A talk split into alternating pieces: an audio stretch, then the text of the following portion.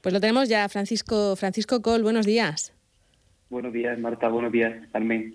Bueno, pues llevamos unos días hablando eso con, con ATA, la Asociación de Autónomos, con CROEN, con mm. FRECOM, ahora con AGE. Eh, todos, los, todos los empresarios tienen la misma visión, ¿no? Como esto se alargue mucho, va a ser muy, muy difícil remontar. Y muy importante también la, labor que están haciendo todos estos colectivos empresariales, como es ATA, como es AGE, ¿no? Que al final pues están tratando de reclamar esas medidas para esas empresas que están como sabemos, pues muy dañadas por esta crisis del coronavirus, ¿no? Y precisan de ayudas que en estos momentos pues no se ajustan eh, del todo a nuestro tejido productivo, a nuestro tejido empresarial, que la verdad que, como he dicho siempre, es un tejido empresarial muy pequeño para las medidas que se han adoptado. En este caso, eh, son días también de mucho trabajo para, para ustedes los, los, economistas, que no paramos de pedir bueno, pues esos eh, balances. Eh, Francisco, ¿qué análisis podemos hacer hoy, a 1 de, de, abril, de esta situación y en qué otros detalles nos tenemos también que fijar, que a lo mejor no son tan evidentes, de lo que pueda pasar en un futuro? Pues a ver, todo depende de la, recuperación que, tenga la, economía en el momento que esto pase, ¿no? Como, sabemos, todos los economistas han, concluido en un consenso en que podemos tener tres tipos de recuperaciones, una que es en V, una que es en L y otra que es en U. La principal diferencia va a estar en cómo se reanude esa actividad económica y el tiempo que tarde en reanudarse esa actividad económica, puesto que al final eso también depende de cómo tomemos las medidas ¿no? que estamos adoptando, puesto que si no ayudamos a las empresas a cogerse, por ejemplo, a medidas eh, que les flexibilicen, por así decirlo, eh, su actuación, estamos hablando de que mm, si este proceso de confinamiento se alarga eh, más de lo esperado, por ejemplo, podemos para coger un indicador, la caja media que tienen las empresas, es decir, 57 días que es el, por así decirlo, los días que una empresa puede mantener sus costes fijos sin obtener ingresos. En España la media son 57 días.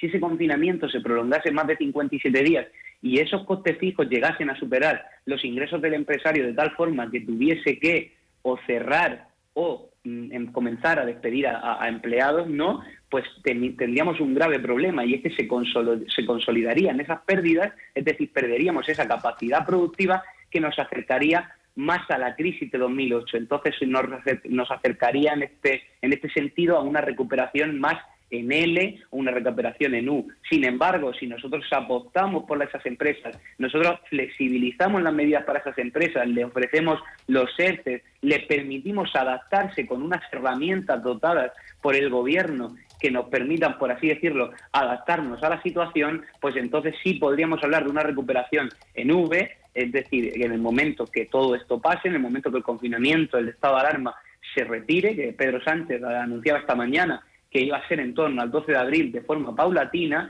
pues entonces podríamos coger y podríamos reactivar toda la actividad económica eh, de igual forma que se frenó. No obstante, es verdad que es un poco difícil, tardaríamos unas semanas, pero eh, y, la, y la recuperación sería asimétrica, muy importante, es decir, no sería igual para todos los sectores, pero sí tendríamos una recuperación bastante, bastante viable dentro de lo, que hemos pasado, ¿no? que es una crisis bastante severa en cuanto a eh, sanidad y en cuanto a economía. Eh, decía, si se toman las medidas adecuadas, ¿se, se están tomando las, las adecuadas?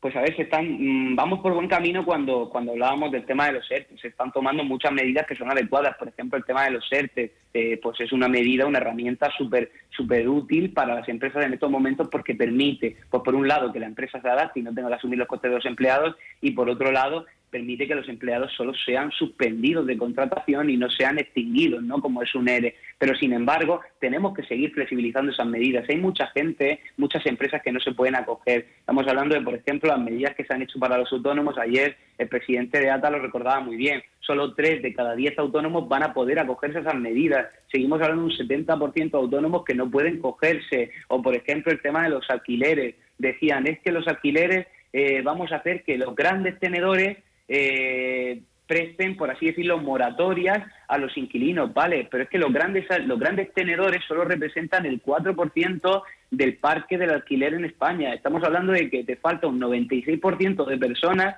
que viven de alquiler y que no van a poder acogerse a esa moratoria de los alquileres. En el caso de los ERTE, que lo comentaba hace un momento, estamos hablando por una, un ERTE en condiciones normales, estamos hablando de una empresa de unos 10 empleados. En este país, el 89% de las empresas de nuestro tejido empresarial posee 10 o menos empleados. Estamos hablando de que sí es verdad que vamos en buena dirección con las medidas, salvo la de la prohibición del empleo, que la cuestionaré ahora, no, pero eh, esas medidas, pese a la buena dirección, tenemos que seguir flexibilizándolas, porque es muy importante lo que he dicho. No podemos consolidar las pérdidas. Consolidar las pérdidas y perder capacidad productiva es lo que, por así decirlo, nos llevaría a un mayor estancamiento. Es decir, si se cierran empresas, si se despide personal, eso después nos va a obligar a, por así decirlo, a una recuperación más lenta y más dificultosa. Entonces no tenemos que tenemos que llevar mucho cuidado con esa consolidación de pérdidas, ya lo ha recordado el Fondo Monetario Internacional y nosotros tenemos que flexibilizar todas las medidas para que no se pierda capacidad productiva y para que cuando esto acabe todo el mundo pueda volver a levantar su persiana y sus trabajadores volver a trabajar. Hablabas precisamente de ese empleo, del trabajo, pero tenemos que hablar también de, paro. Eh, ¿Cómo va a ir evolucionando esta situación?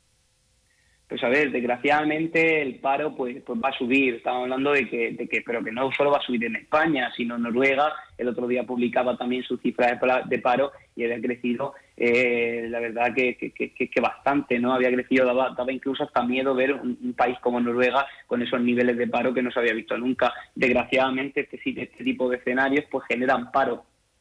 Pero mm, aquí es donde vamos a tener donde va a jugar un papel fundamental esas medidas de las que estábamos hablando, ¿no? Porque el paro, pues es verdad que va a crecer, pero nosotros tenemos que provocar que ese crecimiento del paro sea el menor posible, es decir, que mm, dotemos a esas empresas de herramientas de flexibilidad, de, herramientas que le permiten que le permitan una adaptación, dado que si las si gozan de esas herramientas por parte del gobierno, pues eh, estaríamos hablando de que esas empresas no se verían en la obligación de despedir al personal. Y si no se ven en la obligación de despedir, esa persona, cuando todo esto pase, volverá a trabajar con normalidad. Entonces hay que llevar mucho cuidado con el tema de estas medidas, de, la flexibilidad de estas medidas, porque el paro va a crecer, pero de nosotros, por así decirlo, de nosotros, no, de los políticos en estos momentos depende lo que crezca el paro. El paro, por lo menos yo, eh, por ejemplo, creo que, por ejemplo, la prohibición que se ha hecho de los despidos no me parece nada acertada, puesto que al final, si este confinamiento, como he dicho, se alarga más de 57 días, este confinamiento eh, no permite Uy, me parece que se ha cortado la conexión con Francisco Col. De todas formas, teníamos que ir terminando ya esta, esta entrevista. Está claro, Carmen, que nos esperan muchas entrevistas de este tipo, ¿eh? no solamente durante la crisis, sino en la, en la remontada. Pues sí, eh, seguiremos hablando más veces con Francisco Col porque tenemos que hablar, pues eso, de, esa situación, de esos empleos, de esas moratorias, de la situación de las empresas. No olvidemos de lo que pasa en la Unión Europea, de ver a China como primera potencia eh, y seguiremos analizando, pues, con el economista Francisco Col y con otras voces que irán pasando por aquí por el por el programa, Marta. creo que lo tenemos por lo menos para darle las gracias. Ah, Francisco, muchas gracias. muchas gracias a vosotras. Volvemos a llamarte seguro. Hasta luego. Hasta luego. Gracias.